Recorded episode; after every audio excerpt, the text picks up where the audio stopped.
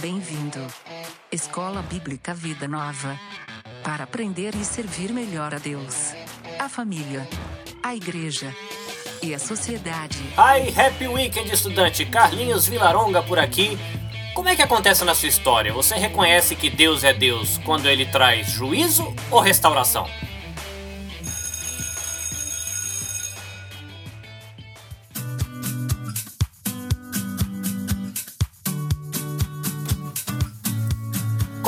Mais uma aula e vai ter muita coisa para aprender hoje.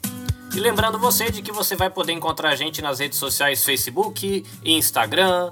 Você pode encontrar a gente na SoundCloud, iTunes. Você pode encontrar a gente nos seus agregadores de podcast para iOS ou para Android. E eu preciso confessar um pecado para vocês. Eu esqueci do Obadias. Na aula passada, a Hermanita passou o programa de aula direitinho e eu me empolguei e esqueci do profeta Obadias. Nessa aula, na verdade, a gente vai começar falando dos profetas do exílio, mas eu vou ter que dar um passo atrás para falar do Obadias, porque eu esqueci dele. Eu peço perdão para vocês, mas a gente vai tratar disso nessa aula. Então, Hermanita, me perdoando pela minha falta de atenção à pauta da aula, ¿Cuál es el programa de aula para hoy? Hola profesor. Hola alumnos. En la clase de hoy comenzaremos a estudiar a los profetas del exilio. El primero que estudiaremos será el libro de Ezequiel. En nuestro café hablaremos de alabanza y lamento. En la clase extra seguimos con el panorama que llega ahora al libro de Isaías. Y si el profesor no se olvida de nuevo, hablaremos del libro de Obadias. ¿Todos listos? Muito bem, plano de aula dado, puxão de orelha também. Deixa de blá blá blá, Bíblia, papel e caneta na mão e bora estudar. Comecemos então com Obadias. Obadias ele viveu no período da queda de Jerusalém, mas é um livro que apesar de ele falar para o povo do Reino do Sul, ele não trata desse povo, ele vai tratar do povo de Edom. E quem é o povo de Edom? Segundo Gênesis 36, o povo de Edom, eles moravam numa região aí montanhosa, perto do Mar Morto. E eles eram descendentes de Esaú. Só que Judá e o povo de Edom sempre teve aí uma tensão entre eles e às vezes o negócio ficava meio ruim entre os dois. E durante todo esse período que o povo de Israel teve ali na região de Canaã, é, tanto o povo de Edom quanto o povo do reino de, de, de Judá, que seria o reino do sul, eles ficavam disputando uma parte ali de um território ao sul do Mar Morto. Então, às vezes era de Edom, às vezes era de, do Reino do Sul, às vezes era de Edom, às vezes era Reino do Sul. E eles não se gostavam muito. Acontece que quando a Babilônia vem para derrubar Jerusalém, os edomitas, eles aproveitaram o momento para tirar vantagem do povo judeu. E as profecias de Edom, melhor, de Obadias contra Edom, tem na verdade aí um objetivo de ser uma resposta, porque o povo se perguntava por que é que Deus não fazia nada contra esse povo e não punia o povo de Edom por as coisas perversas que eles fizeram. Se você der uma olhada no livro de Obadias, versículos 10 a 14, livro de Lamentações, capítulo 4, 21 22, Salmo 137, Ezequiel 25, 35, 36, você vai ver um pouco tratando dessa questão da atitude do povo de Edom, porque quando Judá caiu, eles fizeram piada contra o povo de Israel, eles roubaram o povo de Israel, eles mataram os judeus que estavam tentando fugir. Eles foram atrás de conquistar as terras que eram do povo de Israel. E ainda eles falam de maneira arrogante contra Deus. Uma coisa que eu achei curiosa, que eu dei uma olhada no livro de Ezequiel, capítulo 25, 35 e 36, vê que Deus estava bem bravo com o povo de Edom. Deus não estava muito feliz, não. E o livro de Obadias traz essa mensagem, dizendo de que Deus ele vai é, tratar com Edom, punir, julgar Edom por causa do seu orgulho. E é interessante porque apesar deles serem meio parentes, ainda que um pouco distantes, os dois povos, quando cai Jerusalém e o povo de Judá tenta fugir junto com o seu rei, dá a impressão, pelos registros bíblicos, que Edom ele ajuda a Babilônia a capturar o rei. E por conta disso eles ganham o direito de fazer pilhagem em Jerusalém. Então, é, essa, essa imagem toda de um povo que mata, que luta contra, que pilha, corre atrás de território, é contra isso que o livro de Edom, de Edom não, né? O livro de Obadias contra Edom vai tratar e traz a mensagem de que Edom vai ser julgado por causa do seu orgulho. Por que, que eles eram orgulhosos? Eles viviam numa região que era muito fácil para eles defender o reino deles. Porque para chegar na capital deles, o quem quisesse atacar eles tinha que passar por uma fenda, né, um espacinho pequeno entre algumas montanhas. E em alguns lugares esse espacinho só tinha 5 metros de largura. Além de ter que cruzar aí algumas partes bem íngremes, né, beirando a montanha.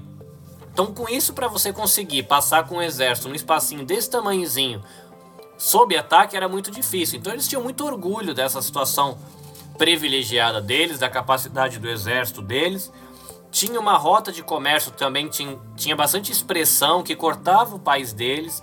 Então era um país rico, com muitos aliados, bem protegido. E Deus fala para eles: Não, eu vou tirar tudo isso de vocês quando eu for trazer punição sobre vocês. E há também né, no livro a questão da violência que Edom pratica contra Jerusalém. E a profecia diz que haveria sofrimento para o povo de Edom porque o povo de Edom agiu com violência contra o povo de Jerusalém quando eles foram destruídos pela Babilônia. Então, o povo de Edom não ajudou Jerusalém. Em vez disso, eles ficaram, foi, ficaram felizes por ver que Judá estava numa situação muito ruim. Eles pegaram para eles tudo que a Babilônia não levou e ainda roubavam os judeus que tentavam buscar proteção na região deles. Então Deus dá o aviso de que o dia do juízo dele contra Edom estava próximo. Diferente do que aconteceria com Edom, que seria destruído, o povo de Judá seria, depois do futuro, novamente santo aos olhos de Deus. Os judeus iam retornar para sua terra, diferente do povo de Edom, que seria destruído por causa do seu orgulho. Mas o que a gente aprende aí com o livro de Obadias? A gente aprende que poder militar, saúde, alianças, sabedoria, além de não garantir salvação na hora do juízo de Deus, ainda pode ser o motivo da queda, no caso de um povo desse, que caiu justamente por confiar nessas coisas. E que também é, você ficar aí muito feliz pelo juízo do outro e ainda tentar tirar vantagem quando o outro está sofrendo o juízo de Deus, isso também pode trazer juízo de Deus sobre você mesmo, né? Foi o que experimentou aí o povo de Edom. E agora que a gente fechou aquilo que eu tinha esquecido na aula passada, a gente vai pro primeiro profeta do exílio, que é Ezequiel. Chegamos em Ezequiel. Então vamos tentar primeiro lembrar do cenário. A gente está próximo do momento do fim do Reino do Sul, a queda de Jerusalém e a deportação para Babilônia, né? o período de cativeiro babilônico. Jerusalém cai, é a Babilônia que é responsável por isso, mas a deportação, o cativeiro, acontece em três etapas, né? são três deportações. Então a gente tem uma primeira deportação em 605 a.C., é nessa deportação que vai o profeta Daniel. A gente tem uma segunda deportação em 597, que é nessa segunda deportação que vai o profeta Ezequiel. E aí, quando realmente cai a cidade de Jerusalém, cai o Reino do Sul, que é em 586, é ali que a gente tem o profeta Jeremias em Jerusalém, falando com o povo em Jerusalém, e o profeta Ezequiel falando aos judeus que estavam na deportação, tá? Os dois estão trabalhando no mesmo período, só que Jeremias está trabalhando em Jerusalém, porque ele ficou lá. Se você lembra da história, o pessoal permitiu que ele ficasse lá, mas Ezequiel ele tinha sido levado para o cativeiro. Igual que Jeremias, Ezequiel também teve contato aí com o rei Josias e nasceu durante o reinado do rei Josias. O livro mostra que Ezequiel era casado, mas não parece de que ele tinha filhos e ele tinha ele tinha uma relação com família sacerdotal, né? Ele era descendente de uma família sacerdotal e talvez isso explique porque ele tem uma preocupação bem grande com o templo, fala bastante do templo, vai ter a profecia aí do templo de Ezequiel. Não confunda, tá? O templo de Ezequiel, ele nunca foi construído, então ele não é nem o primeiro templo que foi construído por Salomão, ele não é o segundo templo que foi reconstruído na época de Esdras, Neemias, nem é o templo que Herodes faz a reforma e é o templo que Jesus visita. É um templo que tem as medidas, tem a sua função dentro da profecia, mas o, o templo de Ezequiel, ele nunca foi construído, tá? Ezequiel ele foi levado para a Babilônia com 25 anos. Com 30 anos, ele foi chamado para ser profeta. Ele transmite várias mensagens, ele tem muitas visões a respeito do que está acontecendo em Jerusalém e algumas das mensagens de juízo que ele traz acabavam se chocando com as profecias dos falsos profetas que estavam lá no exílio. Porque tinha falso profeta dizendo que ia estar tá tudo bem, que não ia acontecer nada com Jerusalém, que o reino do sul não ia cair. Mas Ezequiel traz uma mensagem dizendo assim: não vai cair sim, e acabava se chocando com essa pessoal. Isso no início do livro, aí você até o capítulo 24. Durante esse período do ministério de Ezequiel, Jerusalém cai. E aí o povo acaba perdendo o ânimo, porque vendo a destruição de Jerusalém, lembra que ele derrubou o templo, Nabucodonosor derrubou, derrubou o templo, botou fogo em tudo, levou praticamente todo mundo embora. Então o pessoal perde as esperanças. Então a segunda parte do livro ela vai trazer aí algumas palavras de esperança para esse povo que está no exílio. Se a gente for construir um esboço de Ezequiel bem amplo, então você tem uma primeira parte do livro tratando do julgamento de Judá, sendo condenado por seu pecado. Depois você vai ter uma segunda parte do livro tratando do julgamento das nações vizinhas. E você vai terminar o livro numa terceira parte falando da restauração de Israel. Uma curiosidade do livro é que você tem algo que é muito repetido no livro, que é a expressão filho do homem. Segundo o livro de referência que a gente está usando, cerca de 90 vezes essa expressão é utilizada. Aí é importante você não confundir com aquela expressão filho do homem que Jesus usa, tá? Porque que Jesus fala algo como, ah, quando o filho do homem vier, papapá não é a mesma expressão. Esse filho do homem Ezequiel é só para dizer a ideia de ser humano, mero mortal, simples mortal, alguma coisa assim. E faz muito sentido porque o livro começa mostrando como Ezequiel tem uma visão na no seu chamado aos 30 anos e ele vê a glória de Deus. Então, é, essa expressão filho do homem repetido muitas vezes faz muito sentido dentro da, da estrutura do livro Ainda mais que Ezequiel tinha plena consciência da pureza de Deus, da glória de Deus, da santidade de Deus, por conta até da sua da sua visão, do seu chamado, da sua experiência que ele teve ali com Deus, e tudo isso acaba criando aí uma um pano de fundo para quando ele vai tratar do pecado do povo, para quando ele vai falar para com o povo de Israel. O pessoal que foi para o exílio na Babilônia junto com Ezequiel, tinha a ideia de que Deus ele habitava no templo em Jerusalém. Então, quando Ezequiel falou que ele viu a glória de Deus, sendo que Ezequiel estava no exílio, provavelmente é, foi um motivo aí de surpresa. E Deus chama Ezequiel para o ministério, fala que o ministério dele não seria com nações estrangeiras, com gente que não entendeu o que ele estava falando, mas que seria com o próprio povo de Deus, mas que esse povo teria aí um coração obstinado, mas é interessante que Deus também dá uma prensa em Ezequiel, no sentido bom da palavra, né? Coloca ali um, um fator motivador dizendo: olha, aquelas palavras que eu te dei, se você não disser, eu vou cobrar de você, porque eu te dei. Agora, aquelas palavras que eu te dei, e você disser, e o povo não der ouvidos, aí eu cobro deles. É interessante que quando é, Ezequiel ele vai tratar do julgamento de Deus sobre Judá, ele usa de teatro. Você vai ver que ele faz uma maquete, você vai ver que ele deita do lado, né? ele, se não me engano, tem um negócio que ele corta o cabelo.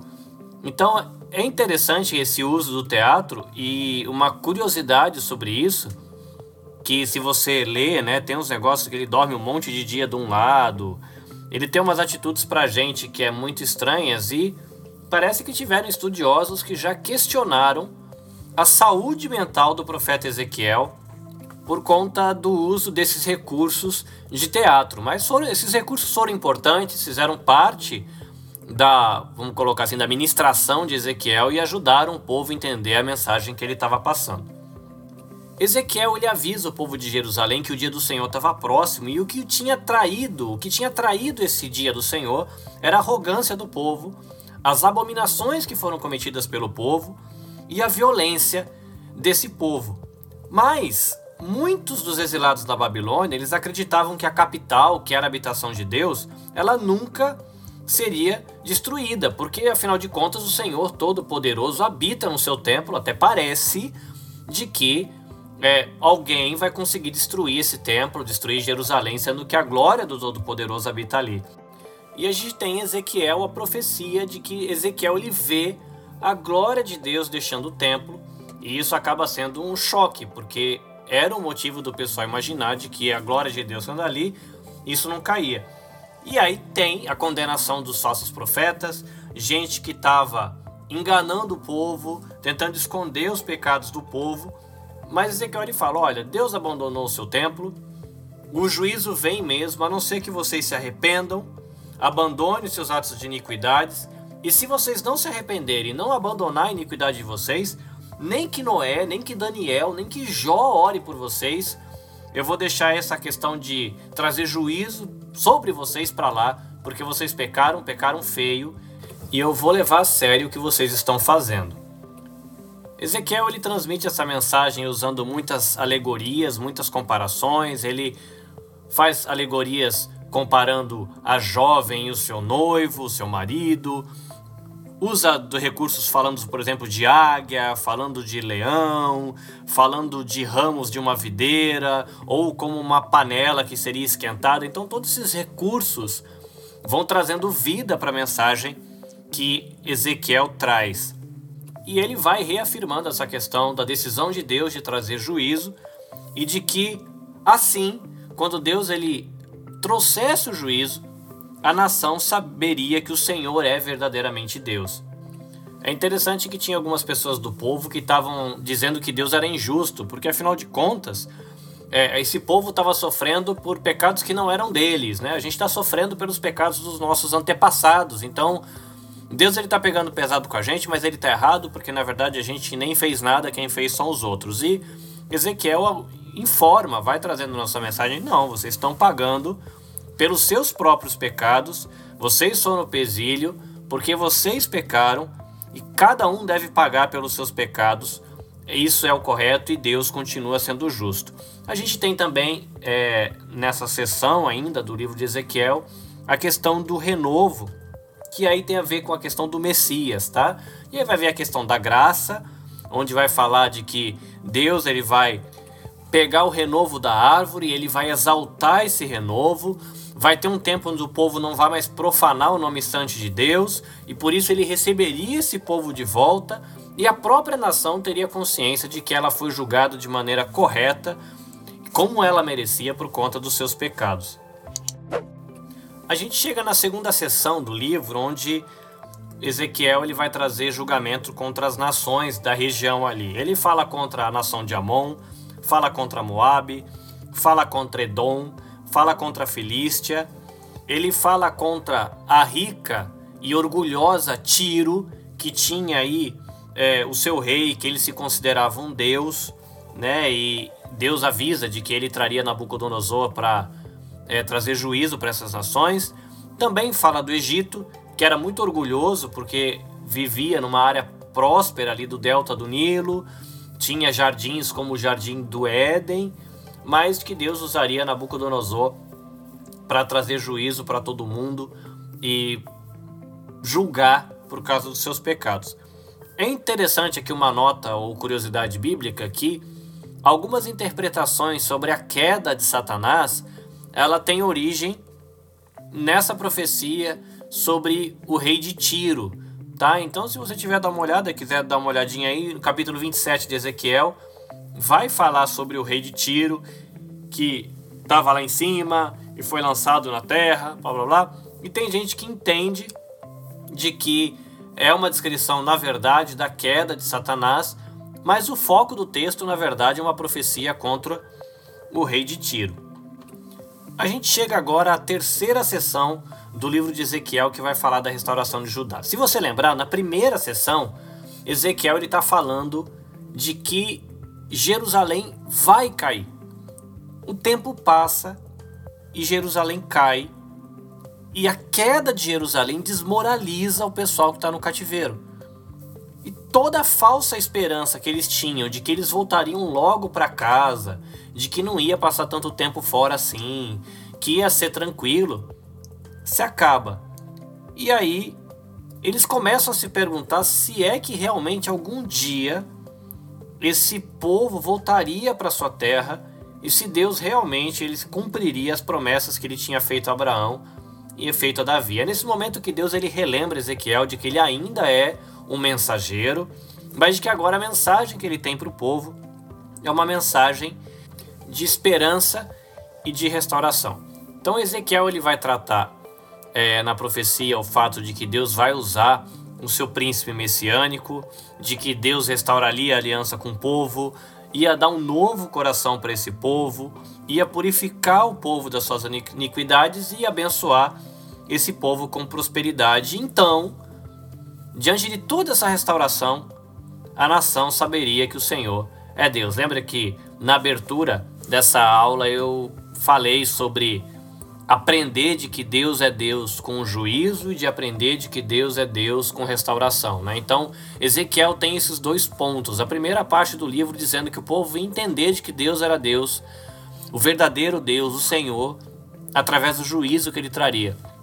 E agora, nessa última parte do livro, Deus dizendo de que o povo ia entender de que ele era Deus, ele era Senhor, o verdadeiro Deus, através da restauração de que ele estava trazendo. E é nessa sessão de que a gente tem a profecia do templo de Ezequiel, tá? Você imaginar de que alguém que tem essa questão de ser descendente de sacerdotes, de que teve uma visão da glória de Deus, viu a glória de Deus deixando o seu templo. E Deus falando de restauração faz todo sentido essa visão, você imaginar a restauração do templo, a restauração de uma adoração, uma adoração com uma galera que tem um coração limpo, que está em aliança com Deus. E é interessante que a medida desse templo, desse templo é uma medida bem grande, então dá para você imaginar um lugar onde muita gente, de muitas partes de, do mundo todo, de repente, ia afluir para ir para adorar.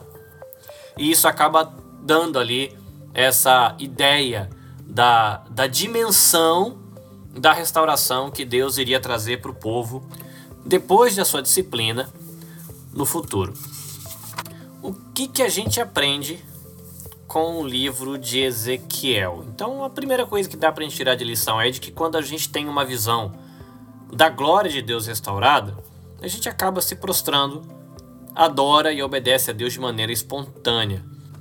O livro de Ezequiel também nos lembra de que a gente é atalaia, é mensageiro, e a gente é chamado para divertir as pessoas do pecado, do juízo de Deus por causa do pecado, né? Não falando só de amor, que é uma coisa que se fala muito, se ouve muito, né? Agradável para as pessoas ouvirem, mas a gente tem que lembrar de que a gente é chamado também para falar do juízo de Deus que vai vir sobre aqueles que não se arrependem, que não abandonam seus pecados e que esse juízo é algo muito sério.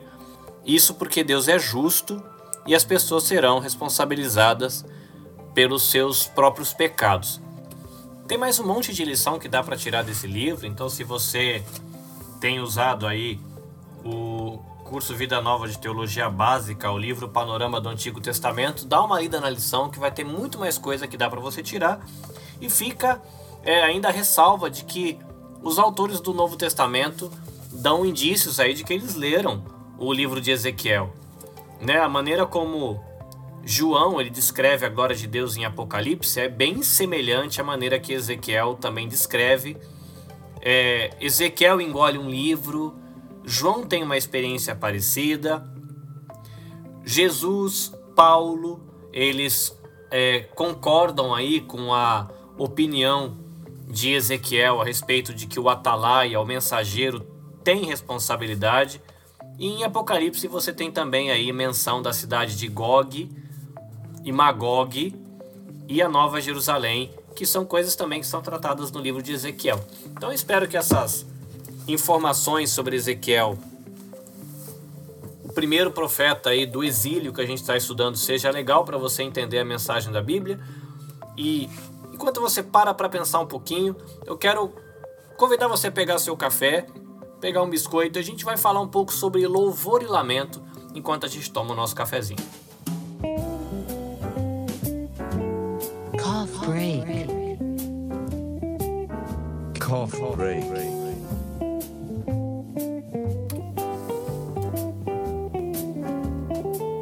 Eu sigo a minha jornada na leitura do livro Como Pregar e Ensinar com base no Antigo Testamento. E o livro agora chegou numa altura onde, onde ele está falando sobre o livro de Salmos. E a gente não faz muito tempo que a gente viu sobre o livro de Salmos, mas é legal quando você olha um outro autor falando do mesmo tema, porque às vezes o enfoque é diferente. E o que me chamou a atenção foi quando ele foi falar dos Salmos de Lamento. E me chamou a atenção o fato de que ele mostra no livro de que quase dois terços dos salmos que a gente tem na Bíblia, eles têm alguma expressão de lamento. E isso para a gente acaba sendo estranho, né? E o autor usa a palavra contraditório, porque na nossa cultura é muito comum a gente associar louvor somente àquilo que a gente faz quando a gente está se sentindo feliz e alegre. E esse livro, que é o livro de Salmo, o título do livro de Salmos é Os Louvores, né, em hebraico. E como é que pode a maior parte dos salmos de louvor conter algum tipo de lamento?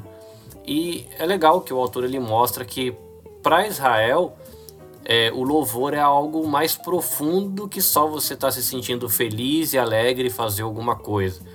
De que esse louvor ele podia acontecer até nos momentos mais sombrios da vida e o autor até ressalta de que de maneira até especial o louvor acontece nos momentos mais sombrios, que para Israel louvar a Deus significava reconhecer a realidade e a presença divina em qualquer momento da vida e inclusive no momento de dor, no momento de dúvida, no momento de sofrimento, que seriam aí considerados momentos sombrios da vida.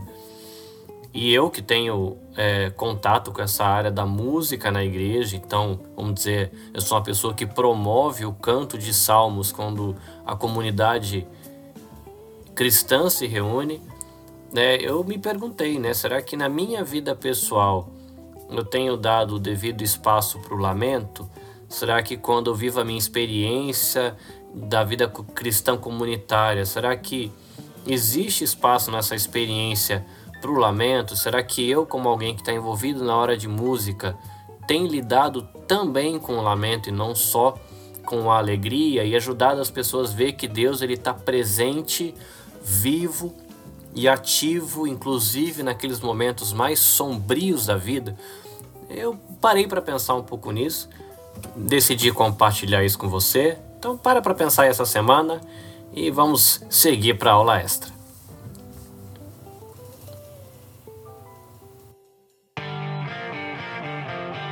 Atenção classe, começa agora a aula extra. Porque aprender é bom.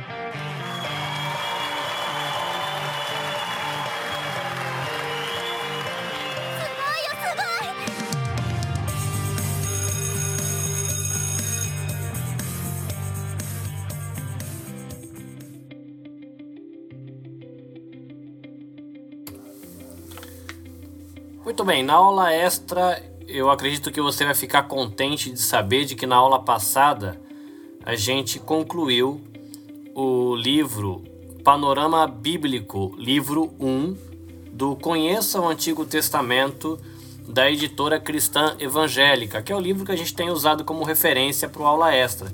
Então a gente olhou o Pentateuco, a gente olhou os livros históricos, a gente olhou os livros poéticos. E agora a gente vai entrar numa revisão aí livro a livro dos livros é, proféticos. Tá? Qual que é a diferença, relembrando da, do que a gente tem visto aqui no aula extra com aquilo que você é, acompanha no panorama que a gente tem feito durante a própria aula. É que a aula ela faz um panorama cronológico, então ele pega todos os livros do Velho Testamento, encaixa na cronologia, na sequência dos fatos.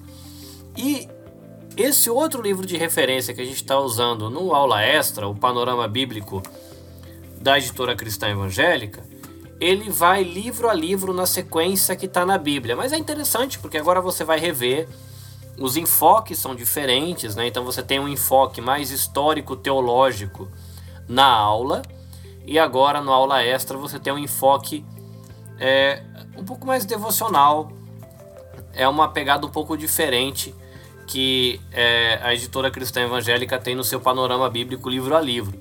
E a gente vai dar uma olhada em Isaías. Tá? Então é o primeiro livro profético dos profetas maiores, não maiores em sentido de importância, mas maiores no que diz respeito ao tamanho do livro, tá? Então a gente vai dar uma olhada em Isaías. E antes da gente entrar no próprio livro de Isaías, é, eu quero fazer a leitura com você de Hebreus capítulo 11, versículo 36 e 37. Aí diz assim: Alguns foram alvo de zombaria e açoites, e outros acorrentados em prisões. Alguns morreram apedrejados, outros foram cerrados ao meio, e outros ainda mortos à espada. Alguns andavam vestidos com pele de ovelhas e cabras, necessitados, afligidos e maltratados. Este mundo não era digno deles Versículo 38: E vagaram por desertos e montes, escondendo-se em cavernas e buraco de terra. Tá, a minha atenção aí, versículo 37 do capítulo 11 de Hebreus.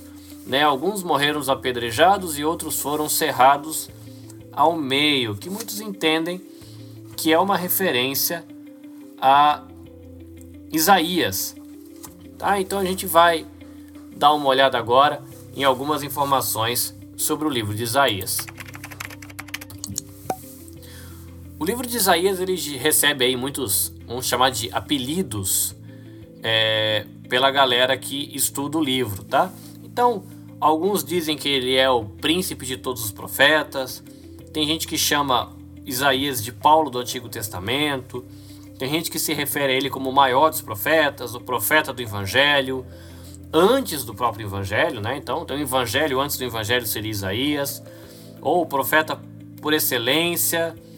E ele é o primeiro livro aí dos profetas maiores, que é um grupo aí que engloba também Jeremias com Lamentações e o Ezequiel que a gente estudou na aula de hoje, e também o livro de Daniel. E isso tem a ver, como a gente já disse, com o tamanho deles e não com a importância desses autores. A visão panorâmica do livro, aí algumas informações básicas para a gente se localizar. A gente está estudando quando a galera foi para Babilônia no exílio em 597, tá? Então essa é a queda.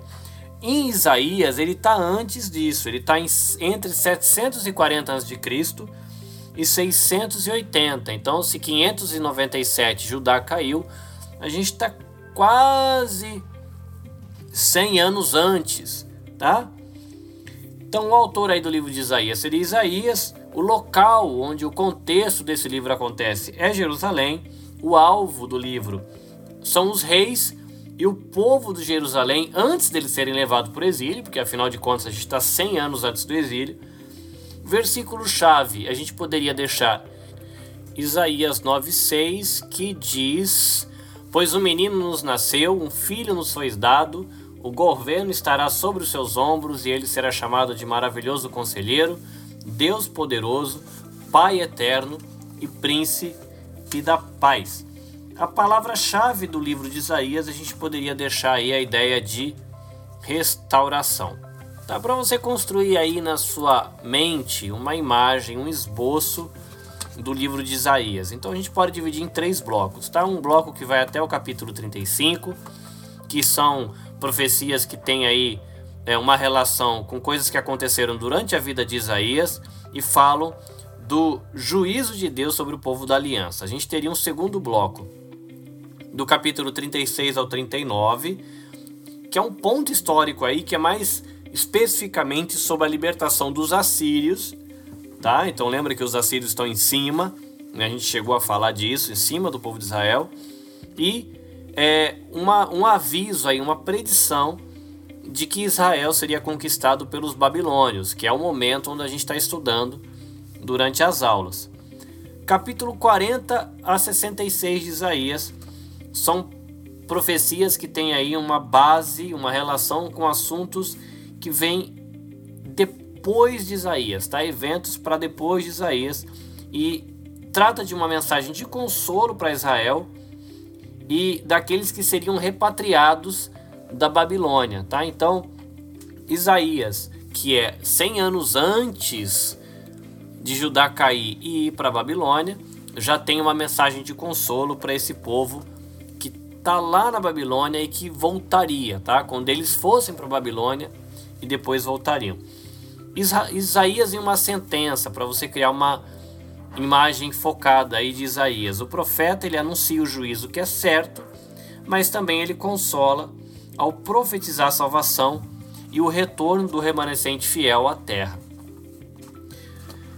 Isaías é um, um profeta que tem um, um espectro, esse é um livro gigantão, são 66 capítulos, é um livro muito grande, e você tem ele com várias facetas. Então, você pode considerar Isaías um teólogo, pregador, historiador, reformador, estadista, poeta, ele príncipe, porque ele era primo do rei Uzias, ele foi um patriota, ele foi Marte, e aí é, por ordem do rei, do rei Manassés, ele foi cerrado ao meio, lembra a referência que a gente leu em Hebreus capítulo 11, né? Então pode ser uma referência a Isaías. Ele foi casado com uma mulher que a gente não tem o registro do nome, mas é chamada aí de profetisa no capítulo 8, versículo 3. E o nome dos seus filhos tinha também um, um detalhe profético, né? Eles ajudavam a resumir a mensagem do profeta que, por exemplo, um dos filhos de Isaías chamava um, um resto vai voltar, e o outro chamava rápido despojo, presa segura, e o próprio nome de Isaías, que chamava Jesus salva, ou Jesus não, né? Olha que falha técnica, Jeová salva, é, tem aí um teor é, profético bastante importante. Parecido com Ezequiel, que a gente estudou na aula de hoje, é, Deus ele fez uso das habilidades de Isaías mas não antes dele ter trabalhado na vida de Isaías. Então, capítulo 6, assim como Ezequiel, né, Deus se mostra para Isaías. Aí o profeta percebe a sua realidade impura, Deus purifica ele e chama ele para pregar. A missão, a missão que Deus oferece para ele ia ser uma missão difícil, longa, mas com um final aí de esperança apesar de toda a indisciplina, pecado do povo, a ideia de que Deus também preservaria aí um remanescente fiel do seu povo, e isso é bem é, interessante. É legal como curiosidade sobre o livro de Isaías, né? Porque é um livro gigante, é, é uma coletânea, né? Uma coleção de mensagens, tem dados históricos, tem muitos recursos literários, tá? Isso até aqui eu estou citando, usando como a nossa referência, o livro, tá? Não porque eu tenho identificado todos esses recursos literários, porque é bem provável que muita coisa a gente só consiga perceber é, olhando a riqueza do hebraico, coisa que eu ainda não tenho contato, mas a gente consegue ler e ver que é um livro que tem muita coisa legal. E o livro tem alguma, alguns estudiosos que ele é, fazem alguma, um paralelo entre o livro de Isaías e a própria Bíblia que a gente tem, tá? Então, você tem na Bíblia, por exemplo, o Velho Testamento e o Novo Testamento, e o livro de Isaías ele poderia ser dividido em dois blocos também, tá? Só para você ter uma ideia, o primeiro bloco, os estudiosos eles sugerem de que é, é, chamado do livro dos juízos, tá? Então seriam os primeiros 39 capítulos do livro de Isaías, onde tem é, bastante condenação, né, juízo, então e algum, alguns, algumas porções de consolo. Depois você tem a segunda parte, que é chamado do livro de consolo, que aí tem um conteúdo mais futurístico, e é, um, é uma palavra de consolo, porque Deus consola o povo, dizendo que depois que o juízo fosse aplicado, um remanescente ele seria preservado, seria salvo das mãos do inimigo, pelo ungido do Senhor, né? Se é ungido do Senhor, uma referência depois que a gente vai perceber que tem a ver com o Messias, a gente é, fecha essa questão do Messias, do filho de Davi, né? O filho do homem com Jesus e é por conta desses detalhezinhos, né? Que é, Isaías, né? É chamado de uma mini Bíblia, até por conta dessas desses paralelos que você consegue criar entre o livro de Isaías e a Bíblia. Então, só por curiosidade, por exemplo, você tem na Bíblia 39 livros no Velho Testamento, 27 no Novo. Em Isaías, você tem 39 capítulos no que é conhecido como o livro do juízo e 27 no que é conhecido como o livro de consolo. Então, tanto na Bíblia quanto em Isaías, 66 um número, né? Um capítulo em Isaías, 66 livros na Bíblia. A segunda parte do livro de Isaías que é capítulo 40, versículo 3 diz: Voz do que clama no deserto. E é curioso também porque aí o início da segunda parte da Bíblia, que é o Novo Testamento, também no versículo 3, só que aí no caso do capítulo 3 de Mateus, é, diz que uma voz clama no deserto, não é no caso de João, é uma curiosidade aí. É, no Isaías, você tem aí um, um espaço entre é, o primeiro livro, que seria o livro do, do juízo, para o livro do consolo, os impérios assírios e o império babilônico, tá? É, esses dois impérios figurando entre esse miolinho aí, entre o livro do juízo e o livro do consolo em Isaías. E você tem, por exemplo, por curiosidade, na Bíblia, entre o Velho Testamento e o Novo Testamento, os impérios grego e romano. Tá? Então é curiosidades, é interessante a gente saber esses detalhes sobre o livro de Isaías. Uma coisa muito legal também do livro de Isaías, e é o porquê que ele é chamado do Evangelho do Velho Testamento, é as referências que ele faz a, ao servo do Senhor, que é aí um dos principais personagens do livro de Isaías. Tá? Então tem quatro passagens que tratam do servo do Senhor. Você encontra aí é, Deus apresentando o seu servo no capítulo 42. Você tem é, tratando da vocação do servo, a chamada do servo é em Isaías 49. Você tem uma referência à obediência desse servo no capítulo 50. E capítulos 52 e 53 você tem referências aí ao sofrimento desse servo. Tá, e é um detalhe de que é, Israel ele foi chamado para ser o servo do Senhor, mas o povo de Israel ele não corresponde à sua missão. Então, o livro de Isaías ele prevê aquele, né, se você pensar aquele com A maiúsculo, que é o servo do Senhor perfeito, obediente e que trará libertação definitiva para o povo.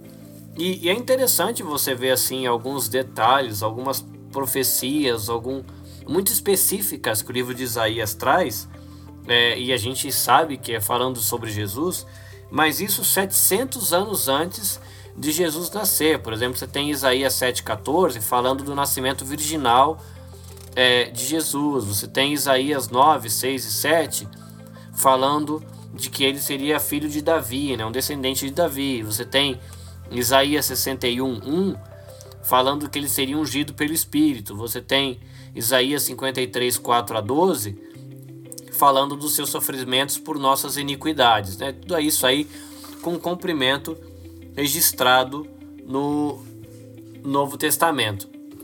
alguns capítulos do livro de Isaías que vale a pena você dar uma olhada. Capítulo 6, né? Ele vai descrever o chamado do profeta. Mas é curioso, porque diferente de outros livros, né? A, o chamado desse profeta está no capítulo 6 e não no capítulo 1. Então, se você dá uma olhadinha do capítulo 1 a 5, você vai ver que é meio que um resumão do que o livro vai tratar, como se fosse uma introdução ao livro e aí do capítulo 6 para frente o desenvolvimento. Isaías 14 é, é uma profecia contra o rei da Babilônia, mas que muita gente associa é, para explicar a origem de Satanás. Tá? Então, se você tiver curiosidade, é, dá uma olhada em Isaías 14 e talvez Bíblias de estudo vão fazer referências de como algumas pessoas associam é, esse rei da Babilônia com a pessoa de Satanás. Isaías 24 é considerado o Apocalipse de Isaías, né? O, o Isaías ele está descrevendo aí como é que Deus vai julgar a criação e os soberanos rebeldes, né? Os reis rebeldes, mas é bem apocalíptico, então é interessante você dar uma olhada. Isaías 45 é uma, uma profecia e ela é muito específica. Se eu não tiver errado, ela cita inclusive o nome de Ciro, que seria o rei medo-persa que mais de 100 anos depois ele ia é, assinar o documento para que o povo pudesse voltar para a terra lá com Esdras e Neemias, tá? Zorobabel, aquela galera lá. Isaías 61 tem algumas profecias que em Lucas capítulo 4, Jesus ele diz que ele é o cumprimento dessas profecias. Tem ainda uma curiosidade no capítulo 40, porque você tem a primeira parte do capítulo 40, que seria o bloco do versículo 1 a 11, é, ele termina com com uma figura de um pastor que cuida das suas ovelhas e guia elas de maneira mansa, né? E é interessante porque no Novo Testamento Jesus ele afirma que ele é o bom pastor e de que ele é manso, né? Então um paralelo interessante. E no capítulo 40 ainda você consegue ver é, um recurso que os profetas usavam muito, que são as, as perguntas retóricas, né? Então dá para você dar uma olhada é, no que o capítulo 40 mostra aí de um recurso que era muito usado pelos profetas. É interessante que o, o, tem uma parte mais devocional, assim, que você pode, das muitas que você pode tirar do livro de Isaías, né, que são é, promessas que o livro traz para aqueles que esperam em Deus, né? É, por exemplo, aqueles que esperam em Deus, eles renovam as suas forças, aqueles que esperam em Deus não serão envergonhados, aqueles que esperam em Deus terão Deus trabalhando em seu favor.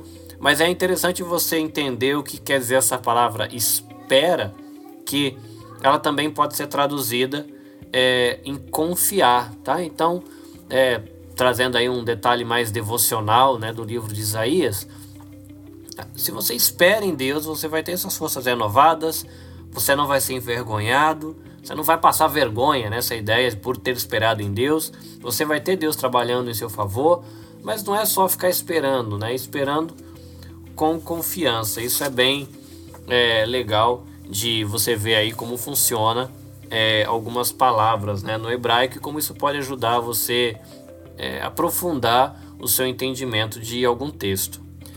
Para a gente concluir, é, o livro de Isaías é bem grande, mas é um livro bem legal.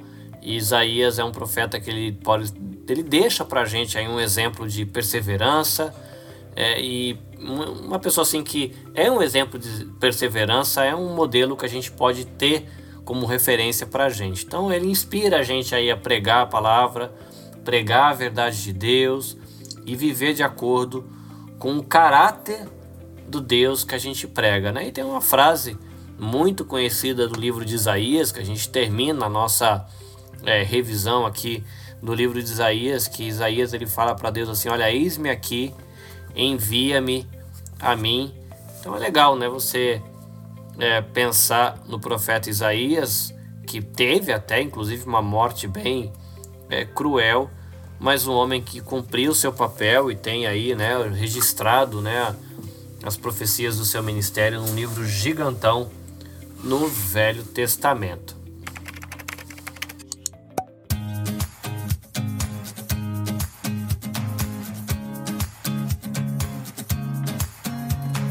É isso aí, estudante. Aula legal, aprendemos muita coisa, eu espero. é, vamos dar créditos. É, curso Vida Nova de Teologia Básica, módulo 2, Panorama do Antigo Testamento, editora Vida Nova. Manual Bíblico Vida Nova, da editora Vida Nova. Quem é quem na Bíblia Sal... Salgada é ótimo, né? Quem é quem na Bíblia Sagrada, da editora Vida. E a gente começou hoje Panorama Bíblico, módulo 2 da série Conheça o Antigo Testamento da editora Cristã Evangélica, tá? Então, os nossos créditos dados ao material de referência que a gente usou para a aula. Espero que tenha sido útil para você. Ouça, reouça e divulgue, faça o jabazinho do seu Escola Bíblica Vida Nova para a galera. Indica para sua avó, para sua tia, para o seu tio, para o seu pai, para o seu vizinho, para o seu amigo da linha do trabalho, do escritório, da escola e ajuda aí a, a divulgar conhecimento bíblico para a galera para que possa ser útil aí, como a gente sempre diz, para ajudar você a servir melhor a Deus, servir melhor a sua família, servir melhor a sua igreja e também poder servir melhor a sociedade. Obrigado pelo tempo que você dedica aí estudando e me aturando, me ouvindo. Deus abençoe você. Caris Shalom e até a próxima semana. Fui! Minasan sayonara! Até né!